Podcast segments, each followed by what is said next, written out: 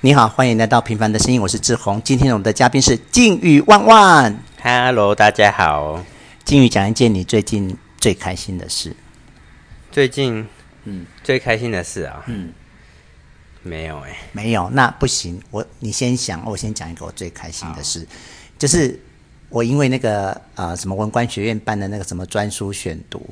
所以因为它里面的书目你也看过了，我也没什么好选的，所以我只好选了《老残游记》。嗯，然后我最近就把它看完了。你看完了、啊？看完了，然后我就很高兴，因为如果不是啊一三叫我去做这件事，我觉得我投胎十次也不会去看《脑残游记》这本书，因为看起来就不是一个有趣的书。哦，对，所以啊、我最近看完，然后当然有我的收获，然后嗯、我我觉得我上一次这样看完一本很厉害的书是《红楼梦》，嗯，哦我《红楼梦》花了半年然后看完这样，然后接下来我这次又把《脑残游记》看完，我觉得好开心哦。那那我觉得我们接下来要讲的主题跟你的《老残游记》也是有点关系，怎么说？就是因为我看你在看《老残游记》，所以我才想说，就是你那时候给我一篇文章，啊，我想说看不看不太下去，我才想到就是我们今天要讨论的书。 OK，好，那你还是没有回答我的第一个一件开心的事。开心的事啊、嗯，诶、我想一下哦、我觉得最近好像没有什么特别开心的事哎、真的吗？那你觉不觉得万万德西来到这个人世间是一件让你很开心的事吗？哦，是啦，但是呀、但是我已经没有把他的事情当做是最近发生的事了。哦，好啦，对我我觉得你很棒，就是呃，有瑞宝还有德西两个这么棒的生命伴侣。嗯，好，谢谢。好，那你讲一件不开心的事。不开心的事、嗯也没有啊。好，没有，那换我讲讲，你要顺便赶快想一下哈，就是呃，最近阿明不是放假嘛，嗯，然后在他放假之前，我其实就已经很认真的减到七十三点一公斤，嗯，然后他放假回来之后，我就一天又长一公斤。我就好不开心哦，我觉得，然后这样几天他就回去了，然后我就要过着很辛苦的生活，要继续减这样。嗯，那的确是有点辛苦。但对啊，我就一天这一天一公斤，我没有开没有夸张，没有开玩笑，因为我平常已经习惯吃很少了，嗯所以当你突然正常吃的时候，它回复的速度就是很可怕。这样，哦，那倒是真的，好，换你讲不开心的事。还是还是一样没有什么。 我最近没有什么不开心的事。 好啦，好啦，那我们就回到我们今天要讨论的那个啊、三国演义》这件事情。那你刚才讲是文章，不是文章，我是拿一篇 TED 给你看。哦，对了，Ted，对嗯，然后嗯，然后你就讲出一个令我非常惊讶的，叫做《三国演义》这样。那你是之前在我们这之前是真的有看过它原原文全版原文是不是？嗯，对了，算是已看完，但是那已经是很久以前的事了啊。因为我平平常是没有什么阅读的习惯，应该说我平常是连漫画书都不会看的人。那古时候你为什么会去看《三国演义》原原文整版这样看完啊？如果你是一个没有阅读习惯的人，那完全是因为我有在玩游戏《三国志》的游戏，然后《三国志》游戏我平常也是里面，因为人物很多嘛，嗯那我也是都会点开里面的里面的就是人物，他们他你点那个人物，它里面就会有嗯介绍哦他的介绍。那我也不晓得哪一天就是发就是哪一发神根经哪一根筋不对，我就去就去就去看了《三国演义》，但是那个大概已经是十年前的事，然后。这本书也应该是我这十年十十多年来唯一看过的一本书。 My goodness！然后呃，我因为我我刚刚看刚正在看《脑残游记》，或是刚看完《脑残游记》，所以当你提起《三国演义》这个挑战的时候，我就毫不犹豫的接受这个挑战，也没把你当成开玩笑，然后就去买了这本书，然后就是要来跟你讨论。哦，对啊，因为我想说，因为我觉得可能也是因为我没有这这种阅读习惯，让你很很苦恼，说到底要跟我对就是在录什么东西。那我也就想说，那我这十几年来唯一看过的一本书嗯就是《三国演义》。哎，所以你有发现我的苦恼哎吼？有啊，因为总不能说看讨论《蜡笔小新》啊或《灌篮高手》对，就是我们周遭的朋友意涵啊、冠宇啊、瑶瑶，我们都有很很很好玩的在讨论，就是漏掉你，那我就一直想说，哎，我要跟你来录点什么？这样你又不读书，你又不看电影，这样子，哦，我不是不看电影啊，但是因为我现在就是没什么时间看电影。你以前也没有时间看电影，有啦，我我是蛮喜欢看电影，但是但是既然我觉得要找到《三国演义》，我觉得也是还不错的一个题材啊。嗯，其实我是很高兴，因为啊、嗯因为你的关系，我就去买了这本书。那我目前也真的把第一回看完了，而且我也都录成播客了，每个字都这样念。好，那我们现在开始要进入讨论。那我我把那个嗯主导权交给你好了。你觉得我们要怎么来讨论第一回这件事呢？嗯，当然一开始要跟大家说一下这个、这一回合大概故事的内容。嗯好，那我觉得在在讲在进入正题之前，嗯我觉得就是我可以分享一下，我觉得《三国演义》就是我对它的一个的一个心得啦。好，因为我小时候，因为我们小时候应该很蛮多人小时候都玩看，就是懂三国的故事都是从打电动开始。没有那我也是 从我也是从电动里面才去看《三国演义》。 ，OK，那其实《三国演义》就是它其实是一本小说而嗯已，那很里面很多故事其实是罗罗贯中杜撰的。嗯，那可是我觉得这本小说厉害的地方就是说，它几乎是让大众以为它就是历史，嗯它就是历史。对，那大家对《三国演义》、对三国很多的印象，其实都来自《三国演义》嗯远远大于《三国志》这样子。那我觉得，除了讲故事之外，也中间大概也可以讨论一些，就是哪些是，比如说哪些是史实的部分，哪些是是杜撰杜撰的，对啊。那这边我先插断你一下，那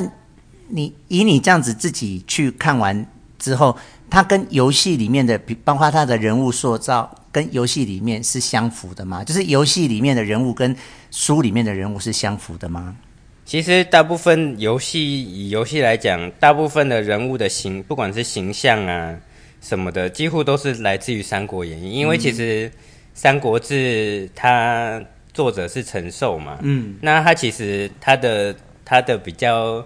一个让人比较熟知他对《三国志》的描写，就是他比较惜字如金，就是他每个人写的东西其实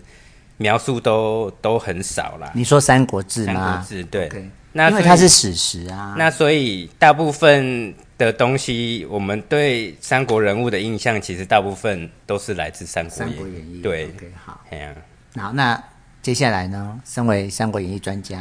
啊我不是《三国演义》专家，在我心目中是我已经我上次看已经是十几年前了。 好。那我们现在是不是要开始讲第一回啊？哦，对啊，好，那我来我来帮忙引个言好了。我看你好像茫然不知所措这样。对啊好，一开始第一回他就春先从那个春秋战国开始讲嘛，他就讲春秋战国后来有七个国家，然后被秦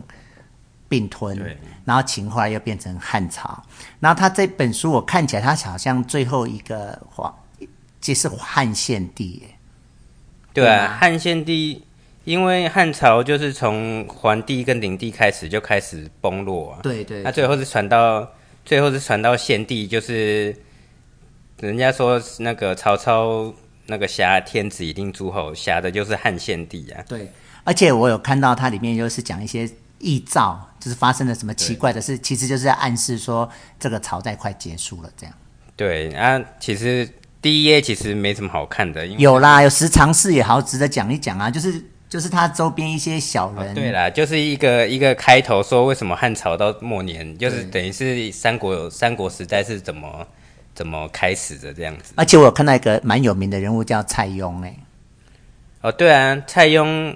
蔡邕是的确是蛮有名的人物。对，然后但他就是因为皇帝就问，就皇帝就是看到怎么朝廷发生很呃天下发生很多异象，然后就问大家说，哎，为什么有什么异象？然后曹曹那蔡邕就说，因为妇人干政，他其实妇人不是讲女人，是讲他周边这些宦官，对啊，哎对不对？哈对，，然后就讲，然后结果那个宦官者其中一个听到就。美颂，就是因为其实蔡邕等于在提醒皇帝了，对啊，就是说，你就是因为身边这些宦官，所以才会国家变得这么沦亡。那其中一个人就听到这北宋，然后就就编制一些罪名，然后把蔡邕贬到乡下去，这样。对啊，而且蔡邕好像他其实算是一个地位蛮高的文人，在当时啊，嗯，他好像还有，我不晓得是有还是没有了，但是他好像有要一起原本要再把。汉朝的历史再就是再修修一下，哦对啊。 OK，然后其实这个可能之后再讲吧。蔡蔡邕他有一个女女儿，你就讲，你就讲。但是我忘记他女儿叫什么名字。对，我就一直觉得蔡邕是个很有名的历史人物。哎对，然后他的女儿其实就是那时候好像是被北方的匈奴吧嗯入侵，然后嗯他女儿被拐走，拐到北方，好像就是被当奴隶什么的，然后最后还被曹操给救回来这样。而蔡邕跟曹操是有一点，等于是有一点交情的。哦，然后最后过了很多年后。他就是把蔡邕就是的女儿赎回来这样子，哦，曹操啊去、啊！我想起来叫蔡蔡衍啊，啊就是一个玉字旁，再一个两个火这样子。啊，对，啊，他蔡衍也是一个好像有传承到他的他爸爸，就是是也是蛮有文学气息的一个女女生这样。嗯，哎呀、对，我就觉得他们好像蛮有名的，虽然我不晓得有名在哪里这样子。然后呃，就讲到说他们因为呃宦官，也就是十常侍围绕着皇帝，然后把国政弄烂了，然后接下来就民变嘛，对嗯然后就开始讲到了黄巾之乱，讲到了张角，对好、啊，这里面也讲到了张角是怎么拿到了天书，对对不对？对啊，这个天书的部分就是完全就是杜撰杜的撰，对。对，但是我记得在史在《三国志》里面，张角他其实也是一个，就是因为卡小，汉汉朝比较流行流行道教啦，那他也是其其实算是一个师傅这样子。哦，对呀、那他就是个什么天师啊，他叫做什么大贤大贤良师，大贤良师，而且可以呼风唤雨。对啊，那个呼风唤雨的部分全部都是都是杜撰的啦，嗯而且其实他他得到那个太平要素其实是蛮怎么讲？我觉得在这个部分其实是蛮敷衍的嗯带过，因为像比如说张良，张良那时候得到那个什么，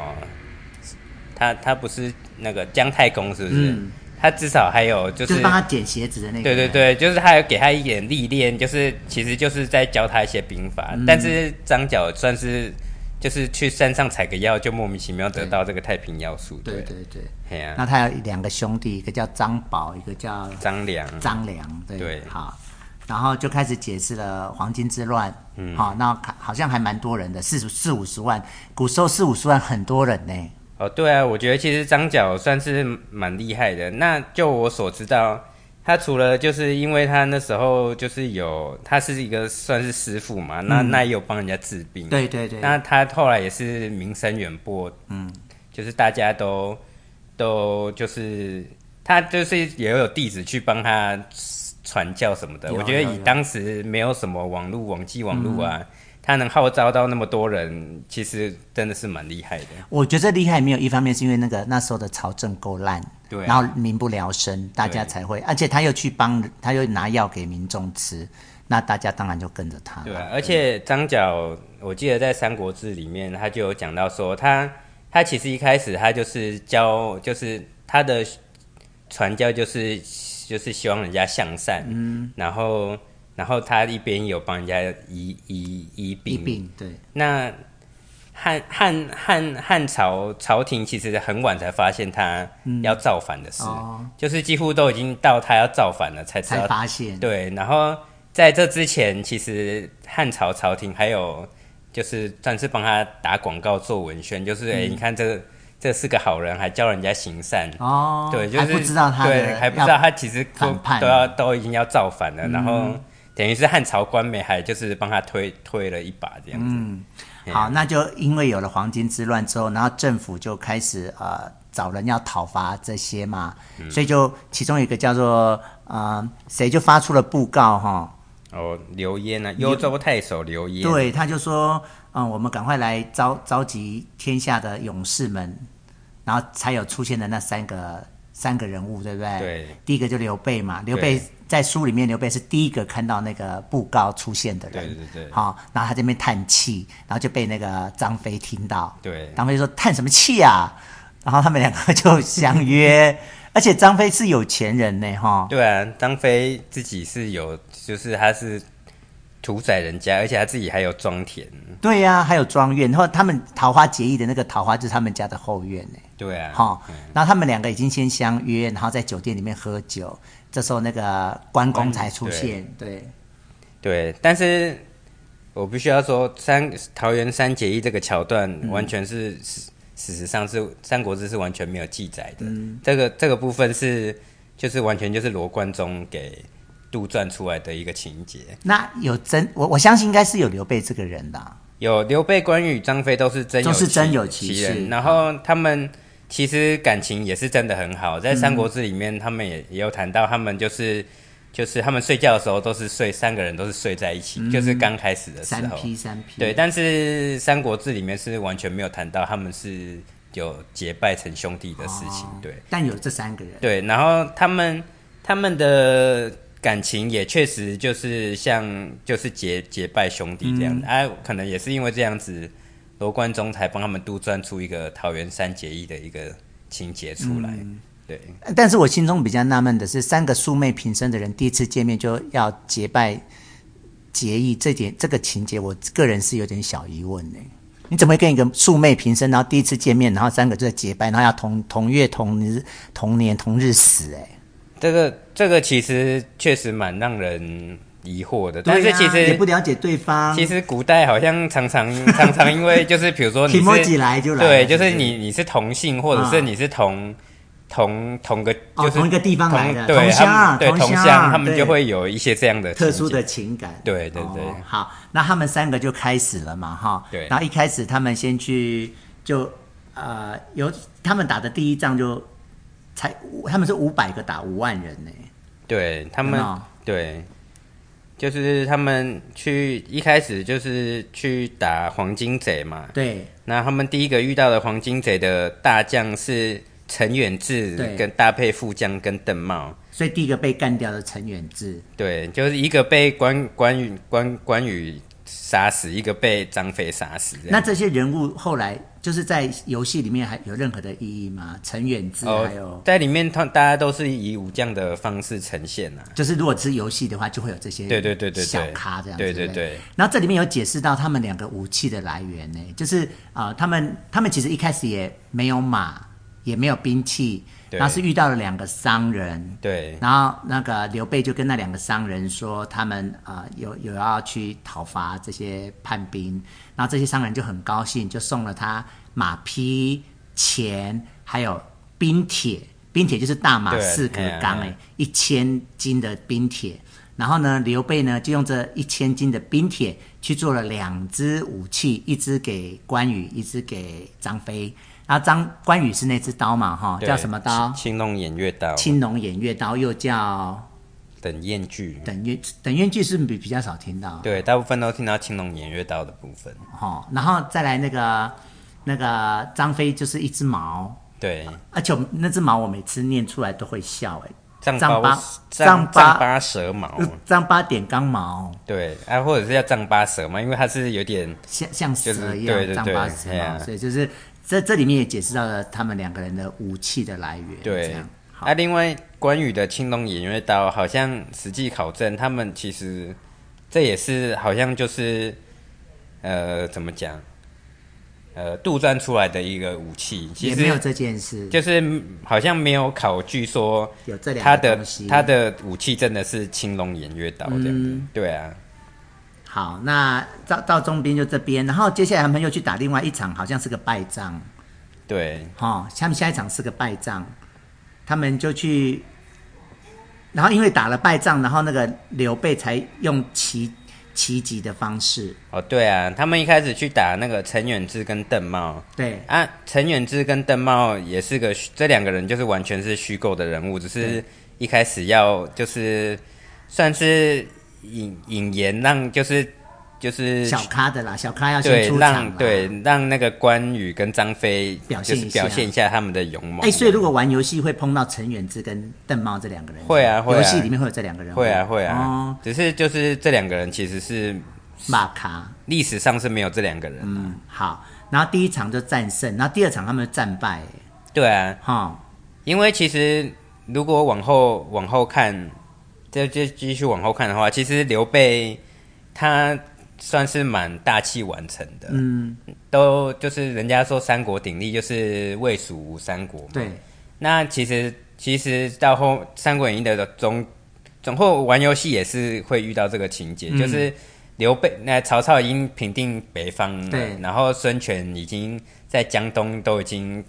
就是稳固了，嗯啊，刘备还在中间没没一修个没对没修还是没有没有那个，其实因为我等一下就有看他们移来移去被对啊被派来派去，对啊，啊，刘备到最后也是一直一直投靠东投靠西，就是一直打败仗这样而。且这时候他已经二十八岁了耶，对啊那时候曹操才二十岁耶，对第啊一回的时候曹操才二十岁，对啊然后刘备就已经二十八岁了这样，然后他们第二仗就本来打输了，然后刘备就用想方法，他就派那个呃关云长去右边。然后张飞去左边，对去一个山的两边，对对对然后他自己呢就把叛军先引出来，嗯，然后引出来叛兵，他们就假装逃跑，然后叛兵就追击他们，然后这时候等于四方夹击，一方就是刚才讲的左右两方嘛，对啊然后刘备又回头，嗯，然后另外一个他们要去保护的那个村庄的太守，也就带着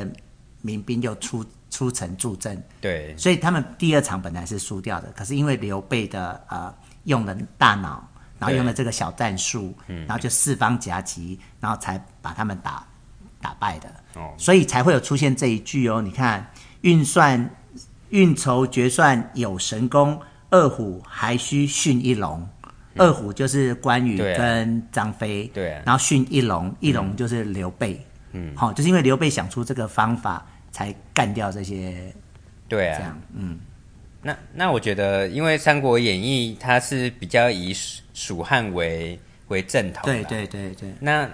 那这里面其实大部分都是还蛮对蜀汉的描描述啊，或者是赞扬是比较多的。嗯，就说立场不对啊，跟比如说跟《三国志》的立场就是完全不同，因为《三国志的》的是比较以曹魏为正嗯统，因为后来因为晋朝就是就是继承曹魏嘛，哦，对对对，所以整个对啊到时候看会不一样哈。如果对我对再去对看《三国志》又会不一对啊样。好，那接下来就打赢了那一场仗，嗯，然后接下来就开始我就看到他被派来派去的耶，一下派去那个哦，然后打完之后就打胜仗了嘛，对啊然后那个啊、周进就要带着。本来就是要带他们回回去对啊，总什么总州吗？广宗不是一开始你我我错错字被你就卓卓俊卓俊，他们就是要回去卓俊，因为他们是从卓俊来的嘛。对啊对啊然后可是那个刘备就跟他说，可是他想要去找卢植，啊因为对卢植是他以前的的的老老师师对。然后呃，卢植好像是那边有受难，对不对？对他在广州，对他就是被抓，他那就个被抓在后面啊哦，被那抓在等一下，后面对哦好他他他要先去找那个，然后这边又解释到了他怎么碰到了曹操，有没有？嗯他们在广中，广中这个地方，没有啦，那个曹操是另外另外一回事了，就是好同时间发生的，就是曹操有曹操这个人在另外一个地方打仗这样子。所以跟广中是两回事。对，好，他是不是去广中找卢植？对，广东对不对找卢子，对，好，那朱哎、他他的们他们老他们他们去他去他去广中找卢植、哦对然后卢植派他去颍州、颍川呢？颍川、哎呀因为谁在那里？因为黄甫松跟对朱卷，我每次想到朱卷都会想笑。对啊我是习惯念朱俊、啊，朱俊嘛对啊哈、好，就是他去广中找卢植，嗯，然后卢植叫他带着他的一千兵马去颍川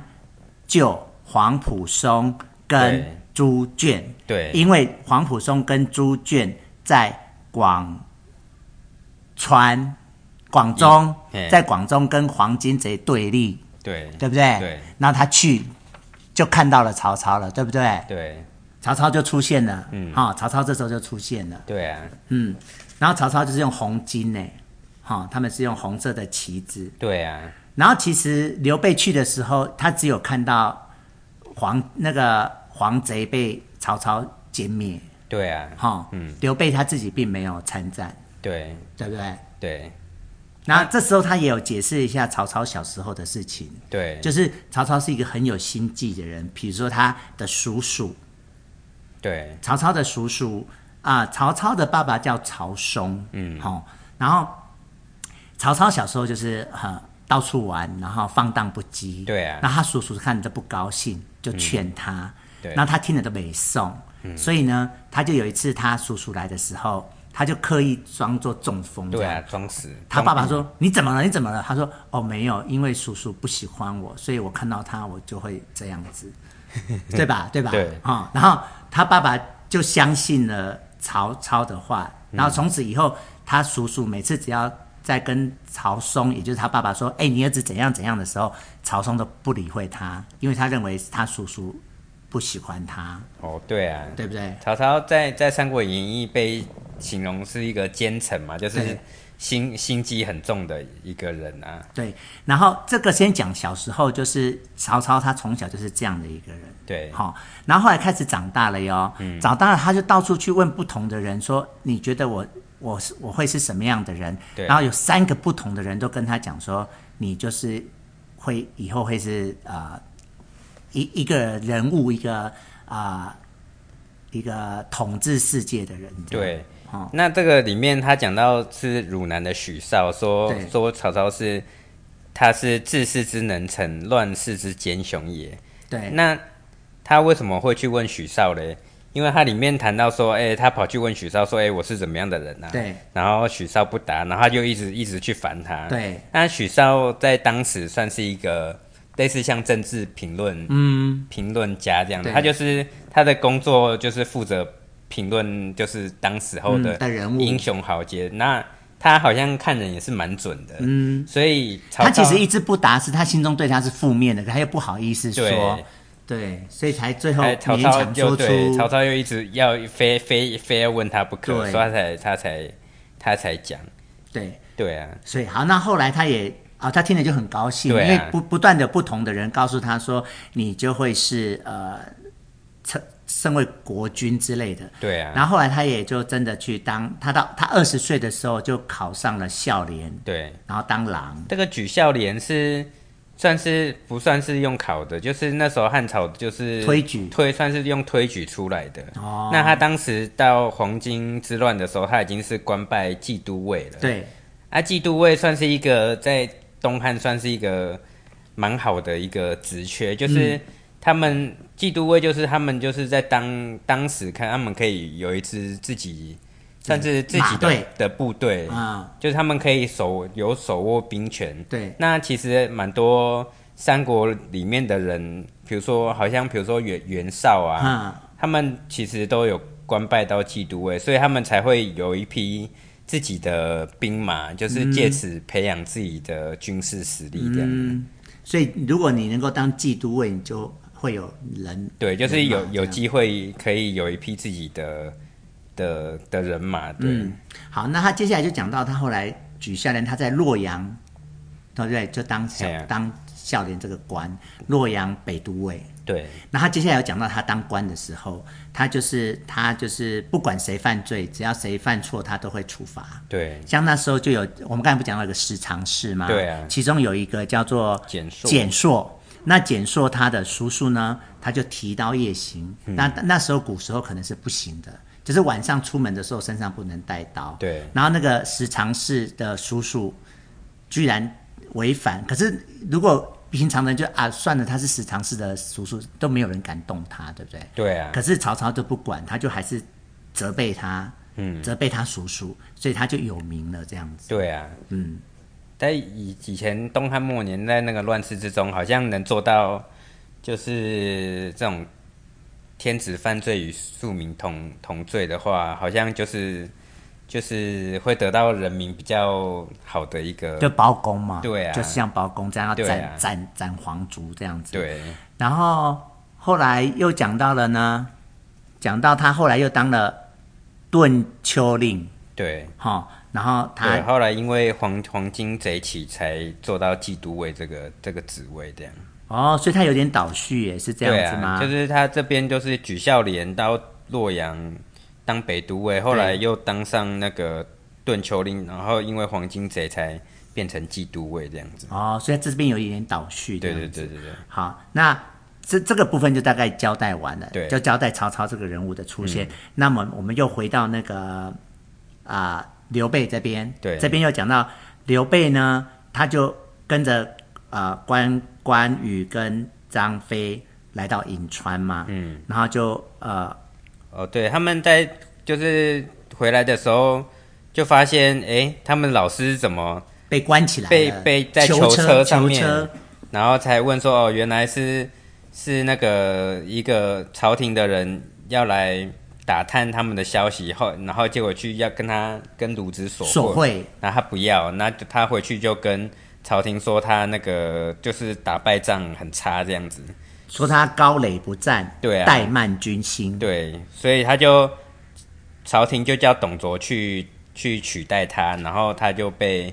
他他就被送上囚车这样。好了，这时候董卓就出现了哈。对啊那你知道我本人我是对《三国演义》是完全没有研究的人，然后我也没有玩《三国志》的游戏，嗯可是我就会常常听到董卓、吕布这些人呢。对啊，然后我这次就是哦，董卓、董卓、董卓来了这样子。对，董卓算是比较《三国演义》前期的主角之一啦。嗯，但我们第一回倒还看不出来董卓的戏份，对不对？对只有介绍他出场啊，他出场就是去取代卢植，对卢植被冤枉这样子。对。啊那、我觉得卢植是蛮值得说的一个人啊，嗯你因说为你说因为我看第一回他上了囚车，对后来就被载，原本刘备他们要去救他，后来对就是被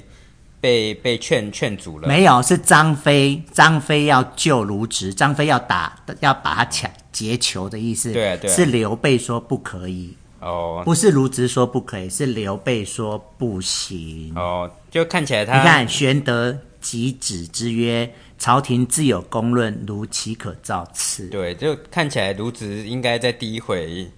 就就领便当了啦”，真的吗？因为就后面没就有没有戏救了对不对我不我因为我忘记后 面是哪，刚看起来他就就是没有人救他，他就、嗯看起来就是被回去兴师问罪啊。对啊，那卢植因为他是刘备的老师嘛，嗯，那那后面其实也会遇到一个人叫公孙瓒啊，公孙瓒也是就是跟刘备有，就是他也是一方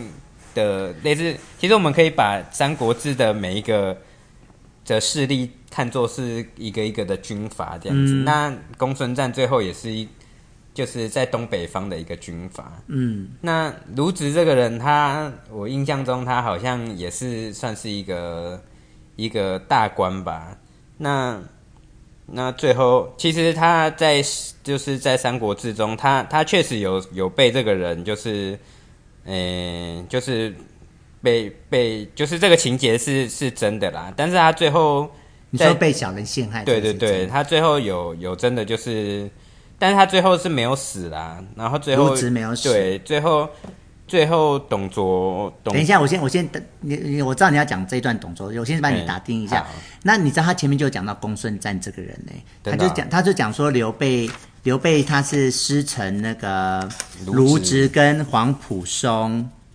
哼然后跟那个公孙瓒哦为友，前面就有讲到。啊对对对，因为他们就是等于是他跟公孙瓒是同学啦，刘备对，刘备跟公孙瓒很好，因为你刚刚有提到公孙瓒这个人，我就哦回复一下。那我们要要要讲第一回的最后一段呢，好就是他他们不是看到那个卢植被装在囚车吗？对啊然后又看到了，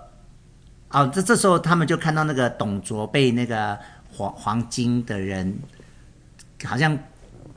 要快要打输了的意思吗？对然后他们三个就中救了董卓。对然后董卓居然就是很势利眼的问说：“你是谁呀、这样子。然后刘备说：“白生，白生就是就是他们就我，我是就是平民百姓，对啊我没有什么人，我也没有对官阶，我也没有什么职等。”然后他居然就瞧不起，就不为礼耶，他就也没有跟他对啊问好，也不跟他敬礼，这样。对然后他们两他两个好朋友就很不值，为他不值这样子。对啊，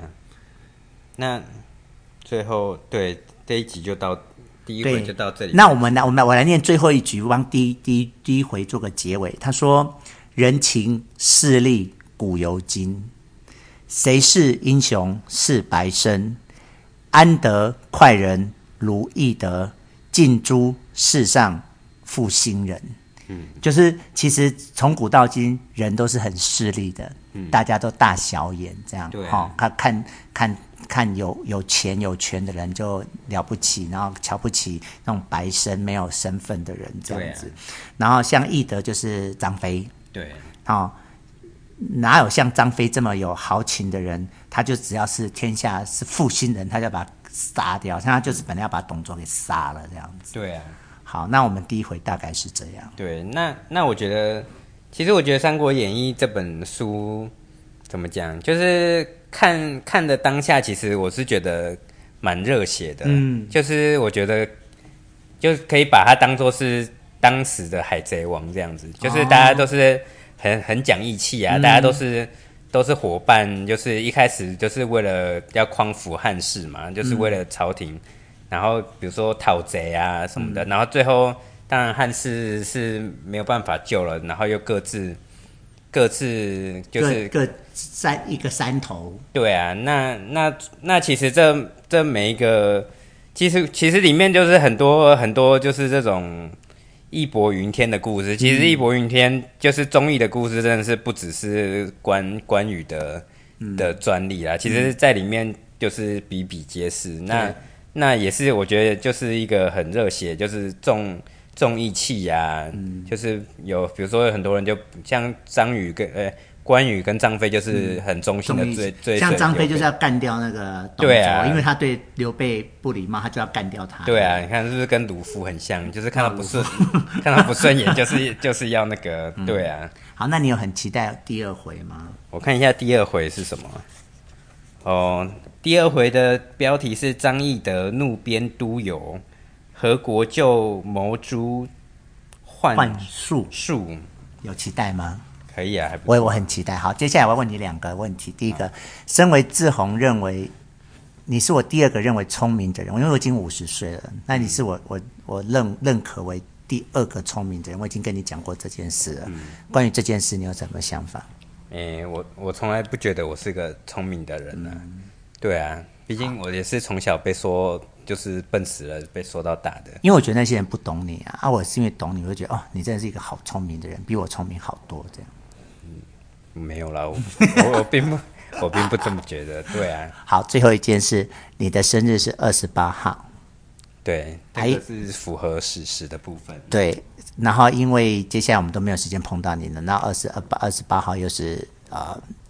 全休，所以今天我就呃买蛋糕，然后给你庆生，这样祝你生日快乐。哦，谢谢大家，蛋糕真的很好吃。好，特别你是很饥饿的状态，对我今天我就是为了要吃下我的披萨，我早中午早上都还没有吃。 OK，好啦，那谢谢你，那我期待第二回哦哈，下趴见哦哈好，弯弯拜拜。谢谢志宏，大家拜拜。